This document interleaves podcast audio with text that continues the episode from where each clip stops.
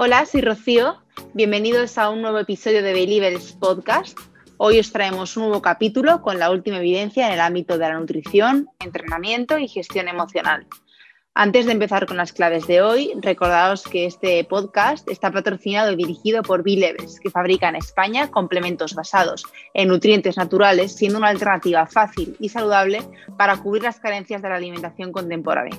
Damos pie a las pills de hoy. Bueno, María, pues bienvenida al podcast de Believers. Me apetecía un montón hacerte esta entrevista y, bueno, sobre todo tocando un tema un poco más no diferente que no hemos tocado aún en ninguno de los episodios, ¿no? Como es una entrevista en, países diferentes. Y, bueno, eh, darte la bienvenida y un poco, bueno, hacer una pequeña introducción. Eh, bueno, María es terapeuta y fundadora de su propia consulta de salud integral y bueno, es nexo de unión ¿no? entre distintos profesionales de, la salud, no solo nutricionistas, sino psicólogos, eh, entrenadores personales, eh, médico, ¿no? Entonces, bueno, cuéntanos un poquito eh, así una breve presentación. Bueno, primeramente agradeceros la oportunidad. bueno, ya sabéis que, me encanta pues vuestra filosofía y, vuestros productos y el concepto que, que tenéis de salud, creo que encaja mucho conmigo. Y bueno, digamos que yo fundé este proyecto ahora aproximadamente unos 3, 4 años. Todo nació en principio pues más enfocado al fitness, porque es lo que yo estaba haciendo. Pues yo competía en culturismo, bueno, un par de veces. Y, y, es cuando me empecé a interesar pues, por la nutrición, el deporte, etcétera. Yo había competido anteriormente con boxeo, bueno, estaba ya metida en temas de salud.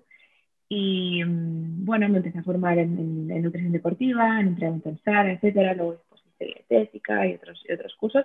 Pero al principio empecé todo como así muy fitness, ¿no? Y poco a poco me estoy dando cuenta de que las personas no solamente cambiaban en el aspecto físico, sino que a la hora que hacían un cambio de estilo de vida, pues también tenían pues, cambios ¿no? en su, emocionales, en relación con ellos mismos, con el entorno, que se sentían mucho mejor por, por dentro, ya no solo estéticamente, ¿no? Y es cuando me empecé a interesar, indagar más, pues todo lo que es la PNI, la microbiota, me di cuenta que había gente con muchos problemas digestivos.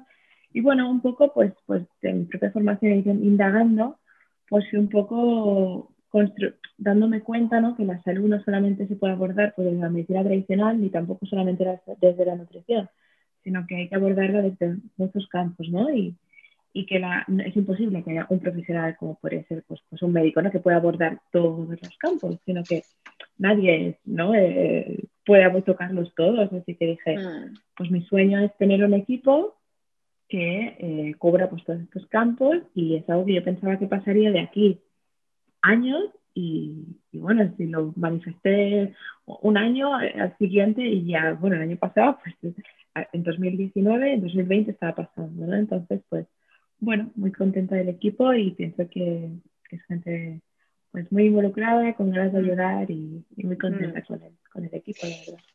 ¿Era algo, María, que tenías pensado, sabes, cuando yo que sé, acabas la carrera, ¿no? Que además creo que estudiaste comunicación, o sea, que como que a priori nada que ver, ¿no? Cosas de marketing y tal.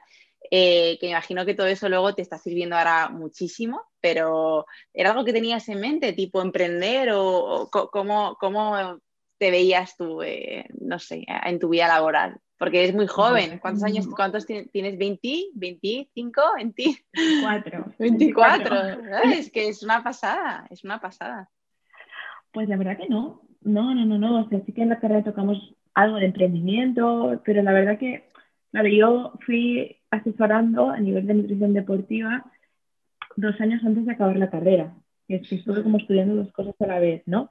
Entonces, pues por la, me acuerdo que en clase estaba haciendo rutinas de entrenamiento y estaba haciendo mm. clases de alimentación mientras escuchaba hablar sobre el Aswell y, y, sociología y de todo, ¿no?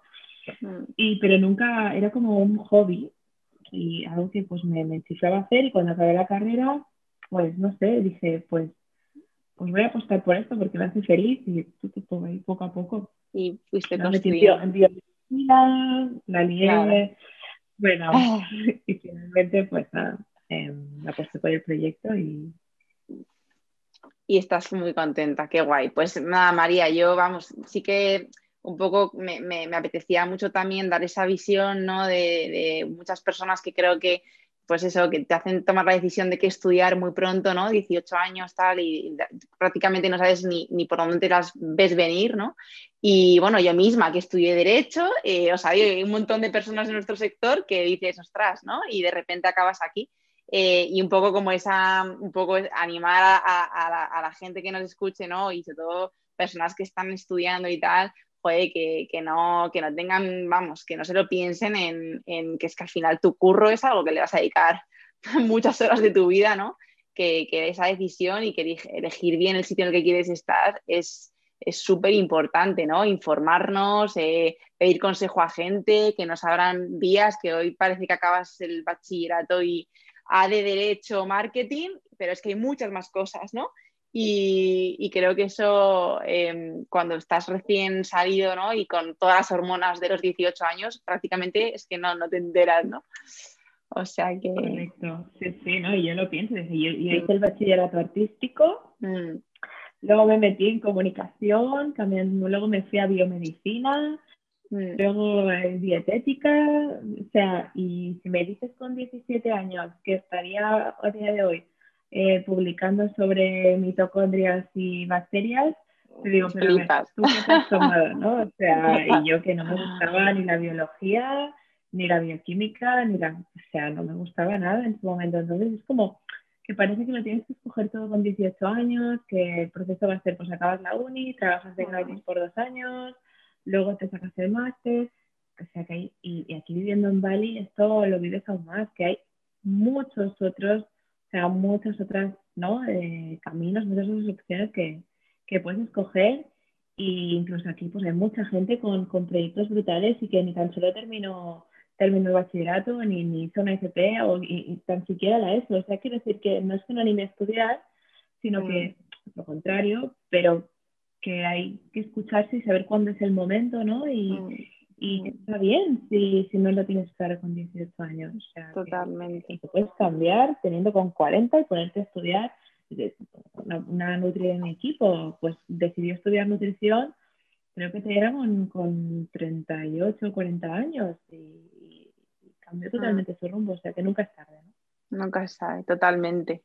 Pues eh, María, bueno, un poco eh, preguntarte eh, cómo actualmente combinas, ¿no? Porque al final, bueno, tú tienes una consulta de salud, ¿no?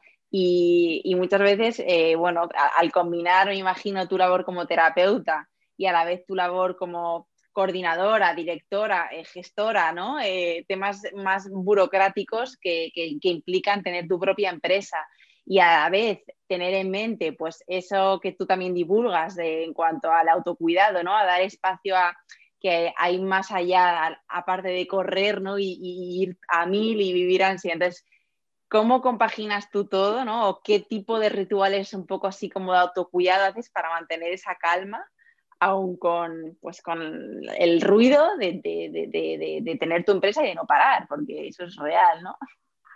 Pues es algo que he aprendido, que aprendí en su día las malas, ¿no? un poco porque ya peté, ¿no? En su momento cuando yo pensaba pues que podía con todo, que no, que podía estar todo el día estudiando, que el fin de semana tenía que estar trabajando y que no me, iba a dormir con el ordenador en la cara, pues llegó un punto en el que peté, ¿no? De, ansiedad, de nervios, de depresión, bueno. Entonces, honestamente le hecho hacer terapia psicológica, ¿no? Y en su día, que fue, fue el año pasado, estuve varios meses, me ayudó muchísimo a, a identificar, a conectar conmigo y saber cuándo yo tenía que parar. O sea, quizás un miércoles y quizás tengo bueno, normalmente cuando tengo consultas pues no lo hago, ¿no? Pero intento o cambiarlas de día. Si, eh, si algún día que yo siento que, que voy a petar, digo, hoy cojo el día de descanso y me lo tomo para mí, aunque tenga mi, mi, no, mi, mi cabeza mandándome mensajes de, no, pero tienes que ser productiva y 24/7, decir, no, o sea, hoy conecto conmigo y sé que mi cuerpo se prende descanso. Durante el día, pues, pues descanso, ¿no? Entonces, un poco identificar cómo yo estoy y, y qué es lo que mi cuerpo me está pidiendo, ¿no? Y luego, pues a nivel de hábitos, eh, sobre todo, y eso lo digo trabajando en casa, ¿no? Imagino que tú también lo habrás vivido, que es como que se te pasan las horas volando, ¿no? Y te, abres por, te sientas por la mañana a trabajar, y luego otra vez al mediodía, luego otra vez a la tarde, y luego a la noche, o sea que no te marcas unos horarios por el simple hecho de estar en la oficina, ¿no?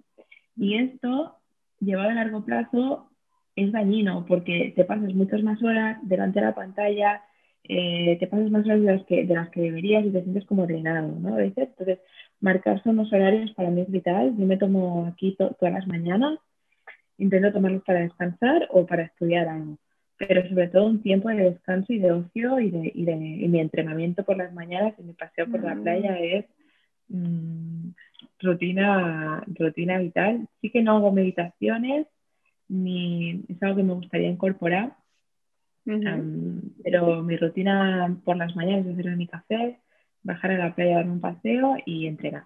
Sin esto no tiro. Si no me muevo, no tiro el resto del día. Total. No, yo vamos, eh, comparto y suscribo total, ¿no? De hecho, eh, yo creo que como que ahí hay era arma de doble filo, ¿no? Porque como en la sociedad de hoy, que es como muy rápido todo, ¿no? Parece como que si no estás invirtiendo tu tiempo en algo a corto plazo con resultados o rentable, parece que estás perdiendo el tiempo, pero es que muchas veces lo que tú dices, ¿no? Como que lo aparentemente o lo que entendemos por perder el tiempo, que simplemente es mimarnos un poco, un paseo en la playa o mirar un rato en la calle, que da igual, ¿no?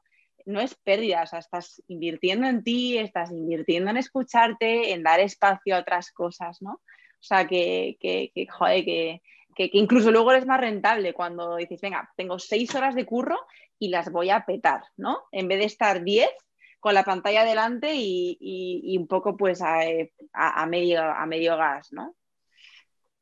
Sí, que es un poco... sobre todo que a veces dices, venga, voy a hacer ocho horas de golpe, tu cabeza es imposible que se concentre una hora sin parar, ¿no? Entonces, bueno, hay técnicas como el pomodoro, diferentes, pero pues tomarte cada hora o cada media, media hora para mí no es no es, no, no, no me va bien, ¿no? Pero cada hora 10 minutos ni que se de levantarte, desconectar y ponerte para mantener el, foco. Y lo que me comentas tú de, de la productividad, ¿no? Pues yo sé, algunos, algunos posts de los que más me inspiran o, ideas de negocio han aparecido pues paseando por la playa, desconectando el móvil y yo dándole vueltas, o haciéndome aquí, porque es muy típico hacerte masajes, bueno, que uno dice, ay, pero ahora que has dado masajes y si tendrías que estar estudiando. Dices que este momento de, de, estar relajada permite a mi mente pensar pues, ideas de, futuro y ideas de negocio y cosas que, que, no estarían si estoy mirando la pantalla o estoy todo el rato metiendo cosas, ¿no? Y no me doy espacio a, a pensar.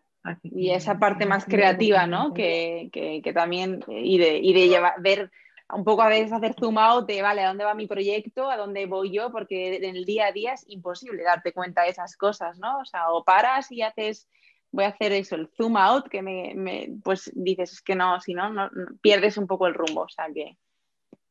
Pues nada, gracias por, por estos consejos porque yo creo que, que, la gente que nos escuche y, y tal les va, va a resonar con muchos, seguro. y María, te voy a hacer, mira, mm, te voy a hacer un par de afirmaciones, ¿vale? Que, me gustaría que me comentaras un poco, bueno, si resuenan contigo o no y, qué opinas al respecto. La primera de ellas es, ¿qué opinas del no pain, no gain? ¿No? Ese, bueno, no hay ganancia, no hay, o sea, sin sufrimiento no hay ganancia, ¿no? Que se dice muchísimo en el mundo de entrenamiento y aplicado a un montón de áreas. ¿Qué opinas? Pues claro, puedes explicar un montón de cosas, ¿no? El tema empresarial, el tema de deporte, imagino que va enfocado en tema deporte. Mm. Sí, el tema salud, el tema deporte, sí, sí. El tema, el tema deporte. Pues claro, bueno, viniendo del mundo del culturismo, pues claro, es eh, frase estrella, ¿no? Mm. Y eso, bueno, y al menos en, muchas, en, muchos pacientes, por ejemplo, sí que lo veo mucho, ¿no? El hecho de, pensar que, que, más es mejor y no darse y, pensar que tenemos que estar pues 24/7 moviéndonos, haciendo deporte, etcétera, y no damos prioridad pues, pues, al descanso, ¿no? Y dejando el espacio a nuestros músculos para recuperarse, especialmente los hombres, por supuesto, ¿eh? pero las mujeres, pues bueno, pues a menos real tanto, ¿no? Muchas veces con ese pensamiento de hmm. venga y a tope y voy a hacer 20 pasos al día y a reventarme en el gimnasio claro, llega un punto en el que, en el que tu cuerpo peta, ¿no? Y, lo vemos un montón de veces. Y se pueden conseguir perfectamente resultados eh, con tres, cuatro entrenamientos bien planificados a la semana. Y, y, muchas veces todo lo contrario, ¿no? El hecho de empujar, empujar tu cuerpo, al final lo que consigues es causar una, fatiga y, no permitir al cuerpo que una recuperación y por lo tanto no hay avances. Así que, que no suscribo para nada y, bueno, en su momento cuando yo estaba hmm. en, ese, en ese modo, pues solo me llevó a, pues, a perder la regla un año, a tener una obsesión con, la comida y con mi cuerpo y, lesiones pues, de sobreentrenar que, que aún las noto ahora. O sea que, que no, no me resuenan. Vale, genial. Y la segunda que te quería eh, preguntar es, eh, ¿qué opinas de que para alcanzar un objetivo ¿no? Eh, que tengas en mente haya que tener todo perfectamente estructurado ¿no? y, bajo control? ¿Qué opinas de ese, de ese control meticuloso? bueno, muy típico, ¿no? También en, en mm. nosotras el hecho del perfeccionismo, del control, de hacerlo, de hacerlo todo bien claro, depende de qué ámbito estemos hablando, ¿no? O sea, te, imagino que te refieres en sentido pues, pues estético. Sí, sí, sobre todo de salud, ¿no? Sobre todo cuando venimos, bueno, y lo verás mucho tú en consulta con tus pacientes, ¿no? Eh, pues eso, eh, que se, oye, pero eran 150 gramos de pollo o eran 120, ¿no? Porque quiero perder 3 kilos para este verano, que tengo una boda y no puedo estar así, ¿no? O, oye, eh, más a ese punto, ¿no? En, temas de salud que lo vemos tanto, ese, ese ir al detalle, ¿no? Que muchas veces les decimos a, a los pacientes, ¿no? Es que quizá hay que empezar por otras cosas que van antes, ¿no? Que de ir al detalle, más, más en ese sentido.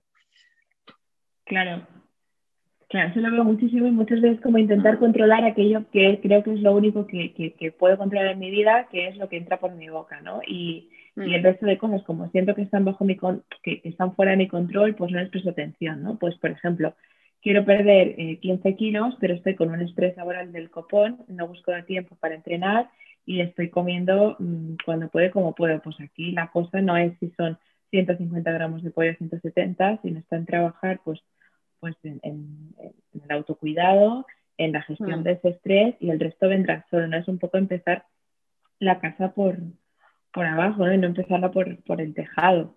Entonces, mm, al final también, yo siempre lo digo, el, el, estrés que te comporta tener tanto control a nivel de salud y si estás intentando te recuperar pues, de cualquier patología, o sea, pues, cualquier problema de salud, el hecho de tener unos altos niveles de estrés para mí es de los mayores detonantes de un montón de enfermedades. Entonces, si, el, si, si estás permanentemente controlando los gramos, cantidades, tal, no sé qué, en ansiedad, si me voy fuera y, no tengo los 10.000 tapes, o sea, eh, eso te acaba causando más mal que otra cosa y, y, un avance y menos avances, ¿no? Mm, Entonces, mm. no tienes que hacerlo siempre todo 100% perfecto para que, para que salgan bien las cosas. Lógicamente, pues ahí tiene que haber un compromiso, pero mm, ese excesivo control no, Total. no nos hace bien nos causa más ansiedad. ¿Cuántas, ¿Cuántas veces te encuentras ¿no? personas con eh, precisamente que pecan de, de todo tan perfecto que es increíblemente imperfecto por ese todo tan perfecto, ¿no? Que seguro que tú en tus propias carnes también lo has vivido en plan, si lo hago todo increíblemente bien, porque estoy fatal o porque encima anímicamente estoy muy mal. Em, y si está todo perfecto, pues quizá un poco de imperfección, ¿no? De hacer las cosas un poco mal, es lo que mejor podemos hacer para nuestra salud en ciertos momentos, ¿no? Sí, también dejarte, o sea, no intentar controlar que hay muchas cosas que salen de tu control. Entonces, si tenemos que movernos por todas las cosas que, no podemos controlar y preocuparnos, mm, te vuelves loco. sí, claro, totalmente.